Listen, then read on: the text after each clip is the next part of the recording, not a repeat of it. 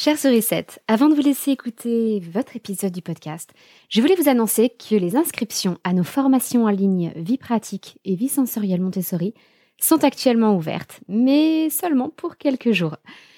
La vie pratique et la vie sensorielle, ce sont des domaines que l'on explore entre les âges de 3 et 6 ans. Et cette formation est la seule formation au monde, à ma connaissance, où vous pouvez voir les présentations Montessori faites dans des conditions réelles, avec de véritables enfants et non pas de façon artificielle où l'on vous dit ce qu'il faut faire sans vous montrer ce qu'il faut faire et comment il faut le faire. C'est donc une opportunité exceptionnelle de voir comment on peut réagir à l'attitude des enfants tout au long de ces présentations de vie pratique et de vie sensorielle.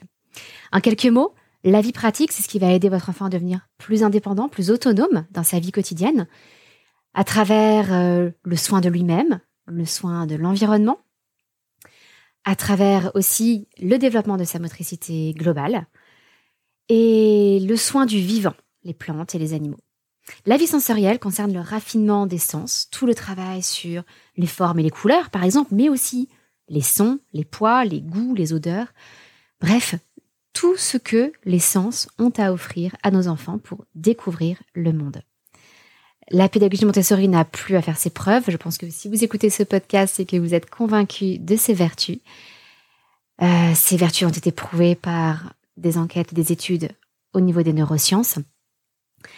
Donc si vous voulez ce qu'il y a de mieux pour votre enfant, que ce soit en parallèle de l'école, que ce soit pendant que vous les gardez à la maison, que ce soit en instruction en famille, eh bien je vous encourage vivement à aller consulter les formations vie pratique et vie sensorielle Montessori. Tout se passe en ligne, à votre rythme, de chez vous. Donc c'est ce qui vous offre le moins de contraintes avec le plus d'opportunités d'apprentissage. Si vous voulez en savoir plus, le lien est dans les notes de l'épisode que vous êtes en train d'écouter.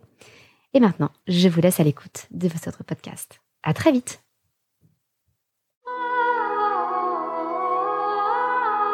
Bonjour et bienvenue dans notre capsule Montessori du jeudi avec les Montessori 7. Je suis Anne-Laure Schneider, formatrice Montessori et maman de 5 enfants instruits en famille. Et tous les jeudis, pendant environ 5 minutes, je vous parle un peu plus en détail de la pédagogie Montessori pour vous aider à pouvoir la mettre en pratique à la maison. Si vous n'avez pas encore écouté la capsule Montessori de la semaine dernière, vous ne le savez peut-être pas encore, mais cet été, j'ai décidé de créer une petite série de capsules Montessori pour vous expliquer comment la pédagogie Montessori s'adapte ou est déjà parfaitement adaptée à différentes catégories d'enfants. La semaine dernière, je vous ai parlé des introvertis. Cette semaine, nous allons parler des enfants HP. Enfants HP, à haut potentiel intellectuel, zèbres, surdoués, enfants précoces, peu importe. Aujourd'hui, je vais sûrement vous parler plutôt d'enfants HP ou zèbres, ce sont les termes que je préfère personnellement. Mais si vous préférez un autre terme, ne vous formalisez pas pour autant, ça n'a pas grande importance.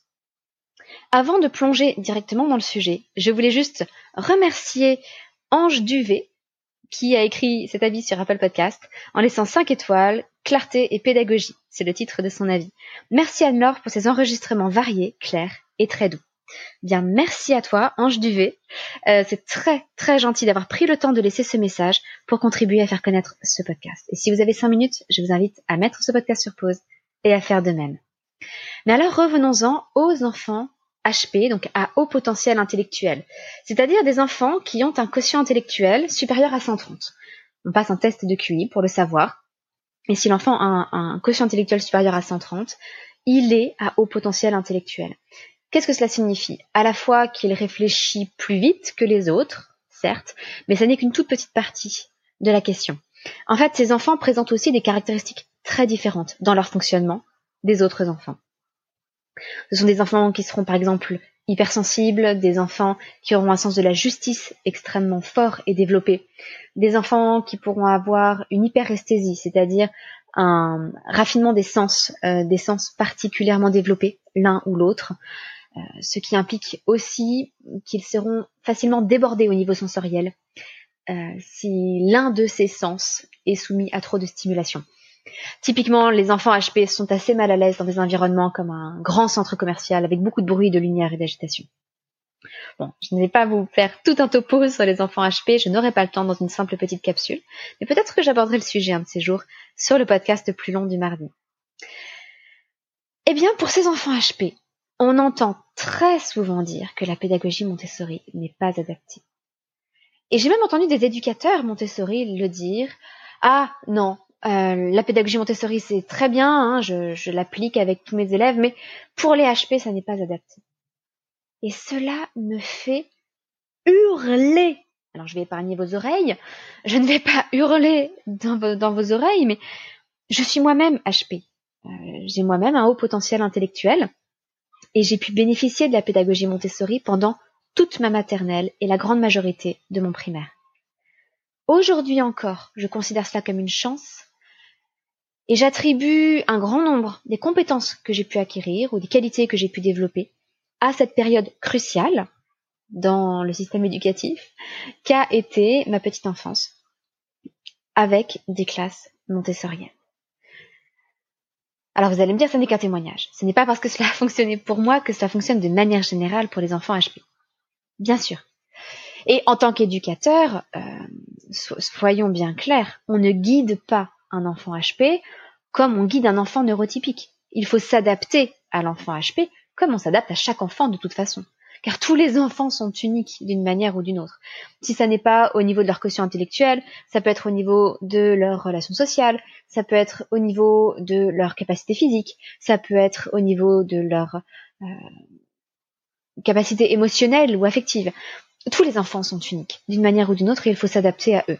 Et les enfants HP comme les autres. Malgré tout, il y a certaines caractéristiques dans la pédagogie Montessori qui sont particulièrement précieuses pour les enfants HP. Et encore une fois, j'en ai fait moi-même l'expérience. Première chose, la possibilité d'avancer à son rythme, quel que soit le domaine.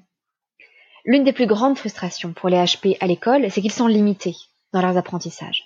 Ah non, ça, tu es trop petit, tu le verras l'année prochaine, plus tard, quand tu seras plus grand. Ah mais non, tu ne peux pas dépasser tes petits camarades. On en est là, il faut tout faire avec le groupe. Ça, c'est extrêmement frustrant pour un enfant HP qui a envie d'apprendre, qui a une soif de connaissance, qui se réjouit d'apprendre. Et c'est le meilleur moyen de briser sa curiosité, son enthousiasme pour l'école, voire même de créer chez ses enfants une véritable phobie scolaire. L'ennui peut mener à la dépression. Moi-même, petite, dans l'une des seules classes non Montessori dans laquelle je me suis retrouvée en primaire, j'ai vécu une dépression alors que je n'avais que 8 ans. Pourquoi? Parce que pour la première fois de ma vie, je suis tombée dans une classe où on me faisait répéter et répéter et répéter des exercices sur des notions que j'avais déjà comprises la première fois. Et au lieu de me donner davantage de grains à moudre, au lieu de me donner de nouvelles choses à découvrir et à apprendre, eh bien on me laissait répéter les mêmes exercices encore et encore. Il s'agissait des exercices du bled. J'ai ce souvenir particulièrement marquant des exercices du bled si vous avez déjà vu les exercices du bled, souvent il y a un premier exercice, et puis il y a quatre ou cinq exercices qui suivent, qui reposent sur la même leçon, qui vérifient que telle règle est bien maîtrisée et appliquée par l'enfant. Et donc tout le monde faisait l'exercice numéro 1, et comme j'avais fini très vite, eh bien l'enseignante me demandait de faire le numéro 2, puis le numéro 3, puis le numéro 4. Et je m'ennuyais à mourir. Et donc j'ai fait une dépression cette année-là. En revanche, attention, petite précision, ça n'est pas parce que c'était dans un environnement non montessorien. C'était parce qu'on ne me laissait pas avancer. En revanche, quand je suis rentrée au collège, dans un collège tout à fait classique et normal, l'adaptation s'est faite sans aucun problème. Parce que là, j'étais stimulée intellectuellement et que, et, que j'étais nourrie intellectuellement. Donc attention. Mais la possibilité d'avancer à son rythme, quel que soit le domaine, ça c'est un atout formidable pour des enfants HP. Pour deux raisons. Déjà parce que de manière générale, ils ont tendance à avancer plus vite que les autres, pour ce qui est des compétences scolaires. Donc autant les laisser avancer rapidement, ça ne pose aucun problème. Et deuxième point, parce que souvent les enfants HP vont se passionner à un moment donné pour un sujet, puis quelques semaines plus tard pour un autre sujet, puis pour encore un autre sujet.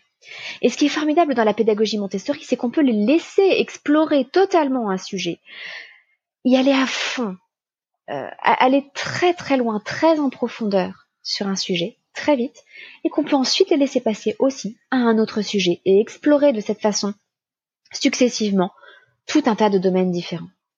Et si vous avez un enfant HP euh, qui avance très très vite en maths, par exemple, eh bien, pas besoin d'attendre qu'il en soit au même niveau en histoire, en français, en zoologie, je ne sais pas. Il peut avancer. Il peut avancer. Deuxième caractéristique très précieuse dans la pédagogie Montessori, c'est la manipulation. La manipulation qui permet d'ancrer les apprentissages. Parce que les enfants HP souvent comprennent très vite, mais ils comprennent dans la tête. Ils comprennent de façon très abstraite. Et c'est très différent de manipuler, de sentir les choses par les mains, et cela permet de mieux mémoriser les choses et de mieux les vivre sensoriellement. Ça facilite aussi chez l'enfant la création d'images mentales, de représentations mentales de ces concepts abstraits. Pour vous donner un exemple, je crois que je me suis retrouvée au lycée ou en prépa à devoir refaire une division. Vous savez, la division compose hein, un grand nombre divisé par un autre grand nombre que je devais poser. Et je ne me rappelais plus la technique. La technique par cœur, je ne me la rappelais plus. En revanche, je me suis rappelé le processus par lequel je passais en primaire, ce que ça signifiait de diviser. Euh, et c'est la manipulation qui avait ancré ça en moi. Et donc j'ai pu retrouver la règle tout simplement en partant du sens. C'est le troisième point que j'aimerais soulever, c'est que la pédagogie Montessori donne du sens à tout. On n'apprend pas les choses bêtement. On, on montre à l'enfant, on n'explique pas, mais on montre à l'enfant quel est le sens des choses. L'enfant peut extraire du matériel une représentation complète d'un concept et lui apporter une signification. On n'apprend pas les choses simplement parce que c'est au programme, si vous voulez. Quatrième élément qui va avec, c'est qu'il n'y a pas de répétition inutile dans la pédagogie Montessori. Jamais on ne ferait faire dans un cadre montessorien cinq exercices de grammaire sur la même règle, comme euh, je l'ai malheureusement vécu en CM2. Par exemple, on ne va pas proposer à l'enfant de faire des lignes et des lignes d'écriture dans la pédagogie Montessori. On ne va pas lui proposer d'apprendre bêtement par la répétition les tables de multiplication, parce que ça n'aurait pas de sens on se retrouverait exactement comme mon exemple de la division tout à l'heure, avec des enfants qui plus tard, eh bien, auraient oublié ce par cœur, cette répétition euh, des tables de multiplication. Combien d'adultes aujourd'hui peuvent vous répondre du tac au tac lorsqu'on leur demande combien font 7 fois 8 ou 12 fois 3 non, 12 fois 3 peut-être, mais 12 fois 6. À l'inverse, si on a donné du sens, si on a évité la répétition et qu'on a travaillé la manipulation, eh bien, l'enfant va mieux intégrer les choses. Il va les intégrer en profondeur. Il va pouvoir retrouver les résultats. Tout ça grâce aux images mentales que lui se sera formé et non pas aux images mentales qu'on lui aura imposées. Voilà, tout ça est peut-être très abstrait, mais je pense que si vous-même vous êtes HP ou que vous avez des enfants HP, vous pouvez les laisser écouter ce podcast. Et je pense que vous vous reconnaîtrez peut-être dans certaines de ces, de ces caractéristiques.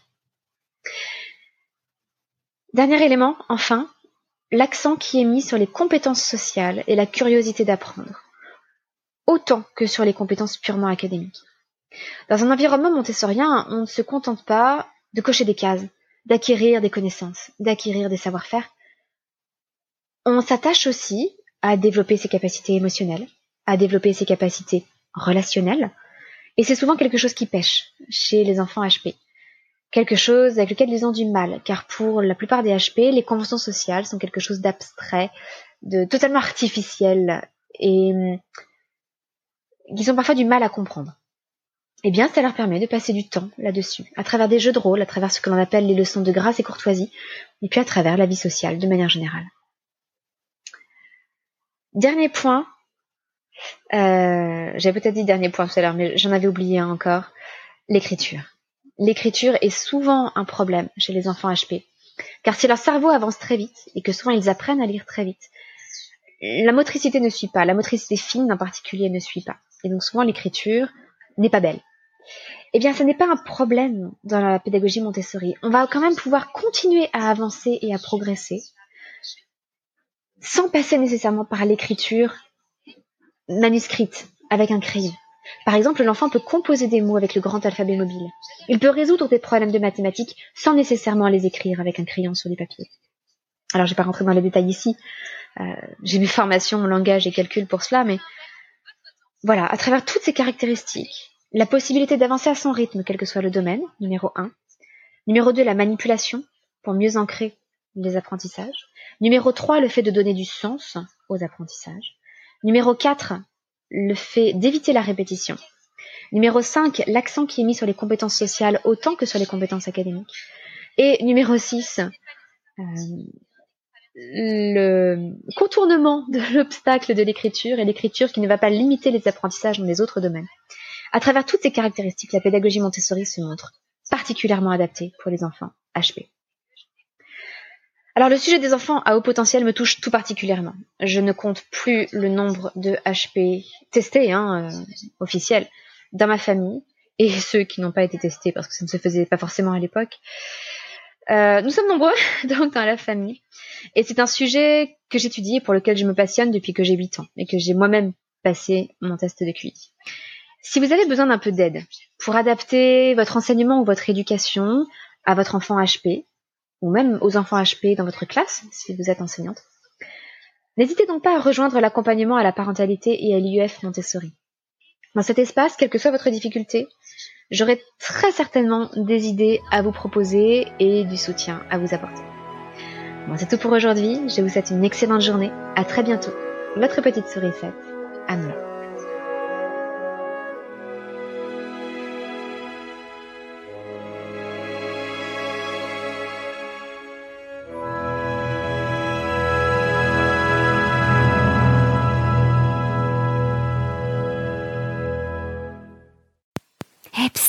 Avant de nous quitter, je vous rappelle que vous n'avez plus que quelques jours pour vous inscrire à mes formations en ligne Vie pratique et vie sensorielle Montessori.